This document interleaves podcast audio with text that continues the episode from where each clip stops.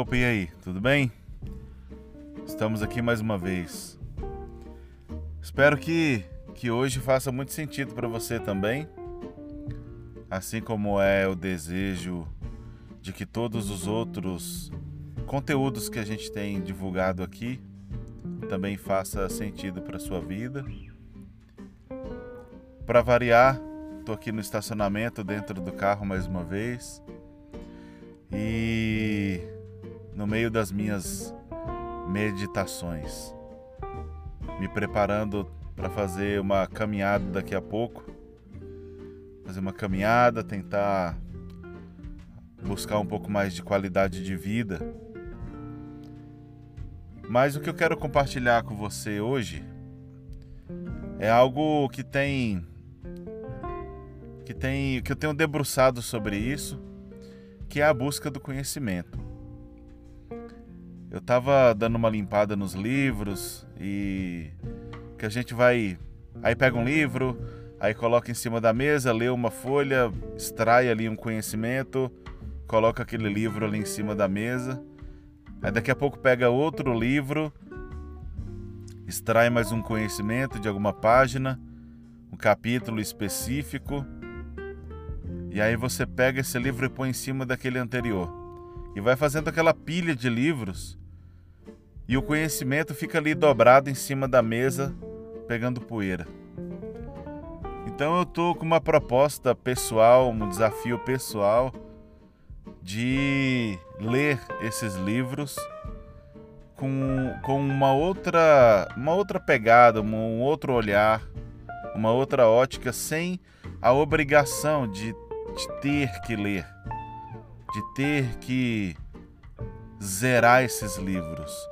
Eu quero esse livro, eu quero ler esse livro pela, pela simples experiência de adquirir conhecimento. Nada do que você lê fica perdido. Se você lê coisas ruins, se você pega aquele famoso jornal Pinga Sangue, né? Toda cidadezinha tem um, só tem notícia das mortes mais mais estranhas, das chacinas, os quartejamentos, aquela coisa mais terrível que acontece. Você vai ser cheio daquilo ali e aquilo, sem você perceber, vai dominar as suas emoções, os seus sentimentos e tudo mais que, que tiver em torno da sua vida. Você vai acabar sangrando em quem não, não te feriu. E trazendo para esse, esse ponto assim mais é, prático da coisa, eu separei alguns livros aqui que eu, que eu leio. Alguns eu já terminei, outros eu estou relendo, outros eu, eu só vi os principais tópicos. Eu quero começar aqui por um livro que é o acho que o mais antigo, muita gente conhece esse livro, muita gente admira esse autor, mas pouca gente é, absorve os conhecimentos desse cara de uma forma é, com um olhar mais espiritual, vamos dizer assim, que é o Augusto Cury. Ele escreveu um livro chamado Pais Brilhantes, Professores Fascinantes. Esse livro ele fala da educação inteligente. Ele ajuda os pais a educarem os seus filhos de uma forma mais inteligente. Mas eu vou ler um trecho aqui desse livro dele, que ele fala aqui, ó. Alguns filhos, quando estão irritados, apontam erros dos seus pais e os provocam. Quantos pais perdem o amor dos seus filhos porque não sabem dialogar com eles? Tem medo de que o diálogo lhes roube a autoridade deu para sentir mais ou menos o peso desse livro, né? Ele está lidando com uma parte da, da do relacionamento com os filhos que envolve algo que está em jogo hoje em dia, que é a autoridade dos pais. A autoridade dos pais tem sido desafiada por essa nova geração. Então, não somente a autoridade tem sido desafiada, como os próprios pais não sabem se posicionar de forma é, sacerdotal, de uma forma que não imponha uma autoridade, mas que conquiste essa autoridade. O segundo livro que eu quero falar é de um cara que eu admiro demais. Eu gosto muito desse cara, todo mundo conhece ele, é um grande apresentador e ele escreveu um livro para cada filho. Mas o que eu resolvi comprar dele foi O Pai de Menina, do Marcos Mion. Esse cara é fantástico, ele é admirado por todo mundo e considerado um, excelente exemplo de pai, de marido, de artista. O cara é fera demais. E ele escreveu esse livro com a intenção dos pais lerem junto com suas filhas. E é um livro que está na minha lista aqui de começar a ler. Então, acho muito fera assim a, a proposta dele de poder destrinchar um pouco mais essa questão dos relacionamentos entre o pai, o homem, com as suas filhas, as meninas. Né? Existe um, um. Precisa existir um cuidado especial ao tratar com as meninas. Né? Eu, isso me chama muita atenção porque eu sou pai de duas meninas.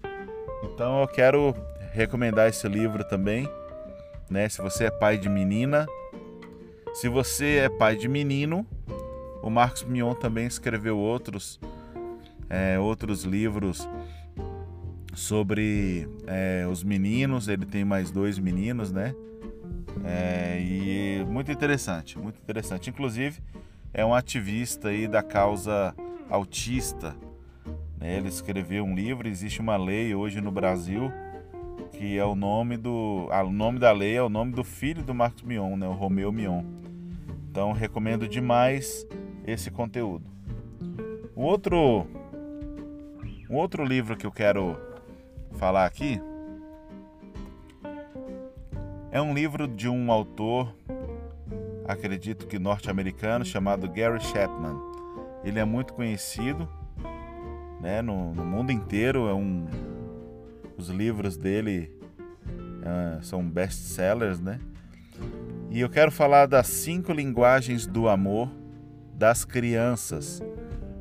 O Gary Chapman ele gravou, ele gravou, ele escreveu é, livros falando das cinco linguagens do amor, né, do, dos casais, porque é muito interessante você entender a linguagem de amor da outra pessoa. Quando você vai casar, o seu cônjuge ele tem uma linguagem de amor. Para alguns são presentes, para outros são palavras de afirmação, para outros são atitudes, né? Para outros são outras linguagens. E ele linka, ele é, lista, na realidade, algumas dessas linguagens aqui nesse livro, focado nas crianças. Então, se você se importa com isso, eu super recomendo esse livro. Eu já tô, eu estou relendo ele, né? E eu acredito que esse aqui é o tipo de livro que a gente tem que ter à mão sempre, porque a gente está sempre errando nisso aqui. E são ensinamentos para a vida, né? Para a vida. Inclusive eu eu quero quero ler isso aqui com as minhas meninas também, para que elas cresçam entendendo as linguagens do amor, né? Então, é isso aqui. Eu acho muito legal. Qualidade de tempo, contato físico, presentes, atitudes de serviço e palavras de afirmação. São as linguagens que ele defende nesse livro aqui. Pela defesa dessas linguagens, é, já traz transformação suficiente para a nossa vida, para a nossa rotina. Mas tem um livro que eu, que eu vou falar agora que é, não sei se eu vou pronunciar certo o nome da pessoa aqui, mas é Ian Morgan Cron e Suzanne Stabile. Tem um livro chamado A Jornada da Descoberta. O que o Enneagrama revela sobre você. Se você ouve essa palavra Enneagrama, você já pensa em algo espiritual, em algo é, do, de âmbito sobrenatural, mas não é. é o Enneagrama ele organiza é, traços comportamentais das pessoas. Né? Existem é, os temperamentos, o sanguíneo, o colérico, o fleumático e o melancólico. E todo ser humano precisa ter esses quatro equilibrados. Pelo menos esse seria o ideal. Só que pessoas tendem a ser mais sanguíneas, mais fleumáticas, mais coléricas, né, mais melancólicas. Então esse livro aqui, ele vai ensinar exatamente o caminho para você conhecer minuciosamente cada um desses. É claro que ele usa alguns outros termos, né, que não são esses, mas ele fala aqui de mais ou menos uns nove tipos de pessoas que estão ao nosso redor, estão na sociedade, estão ali liderando as igrejas, estão ali ocupando os, os departamentos públicos, nas universidades, nas, nas escolas.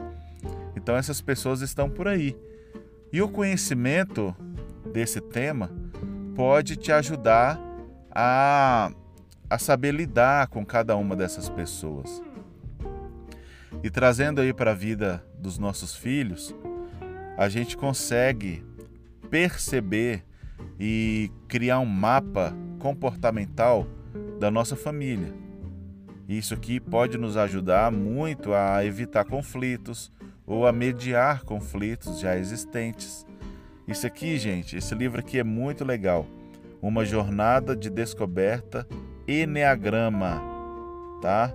Ela é esse livro é do Mundo Cristão, editora Mundo Cristão. Muito, muito legal, muito bom mesmo. Eu quero falar aqui é, de um livro do pastor Fabiano Ribeiro. Eu não conheço muita coisa sobre esse pastor, mas eu sei que ele é muito envolvido pela, pela pauta da paternidade. O discurso dele está sempre é, envolvido, é, sempre alimentado pela paternidade, ele está sempre falando sobre isso e eu acho muito legal poder considerar ler o livro dele chamado Paternidade Bem Resolvida O Poder da Cura por Meio da Paternidade Espiritual. A gente olha muito para a questão da paternidade, né? A gente está sempre lambendo as feridas paternas, né? E muitos, muitos artigos, podcasts, é, discursos, palestras, pregações, fala da paternidade sempre de uma forma ferida, de uma forma muito é, sofrida, sempre com aquela coisa da desesperança ah, e não dá um encaminhamento. O pastor Fabiano é diferente. Ele apresenta aqui o poder da cura por meio da paternidade espiritual. A Bíblia, em muitos momentos, é, nos ensina a tratar Deus não somente como um Deus, uma divindade, mas ele, ele, a Bíblia nos ensina a tratar Deus como um Pai. A oração que, que nos foi ensinada, ela diz: Pai nosso que estás no céu. Então a gente deve se dirigir, a gente tem esse direito, porque ele nos deu o direito de sermos chamados filhos. Né? Então a gente pode sim, justamente porque nós fomos enxertados na genealogia dele, né? na filiação, nós somos adotados por Cristo. Né? Então nós somos sim filhos de Deus. E você tem que se comportar como um filho e não como como ninguém. Chegou a hora da gente trazer cura para isso e falar mais da cura, falar mais da paternidade espiritual. De repente você não é um bom pai ou não foi um bom pai. De repente você não teve um bom pai. Mas de repente você teve um pai excelente. De repente você teve uma vida fantástica. Ou de repente você não teve uma vida tão boa, mas no meio da sua trajetória houve cura. É disso que a gente precisa falar mais, né? Recomendo demais esse livro. Já li uma vez, estou relendo também. Paternidade Bem Resolvida, do pastor Fabiano Ribeiro, da editora Inspire. O poder da cura por meio da paternidade espiritual. E como eu falei da Bíblia, eu quero por último aqui recomendar esse livro. E eu não quero tratar aqui como algo tão tão demais.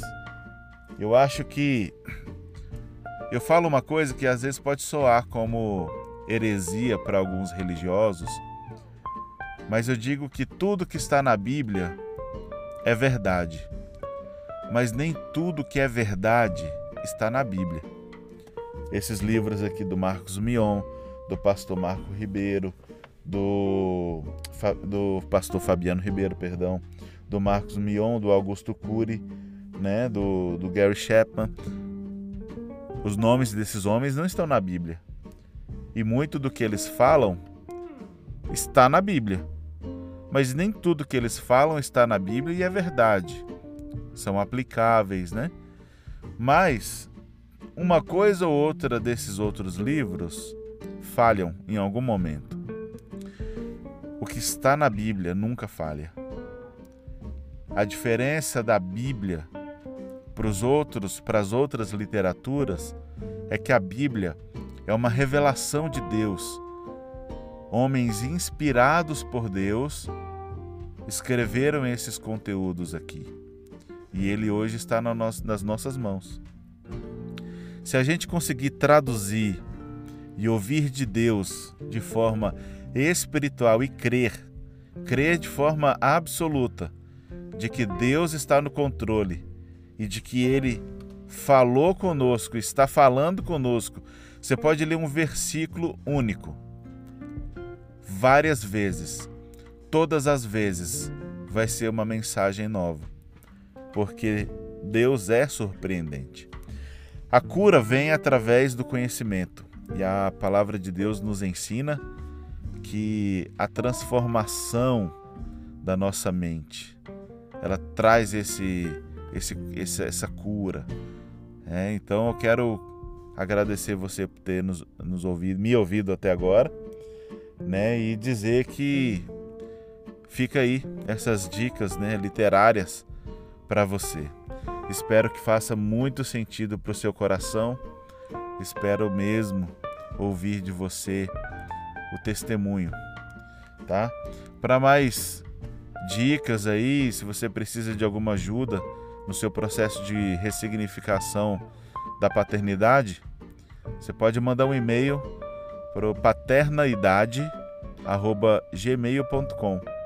Tá certo? Um grande abraço, beijo no coração e é isso aí, até a próxima.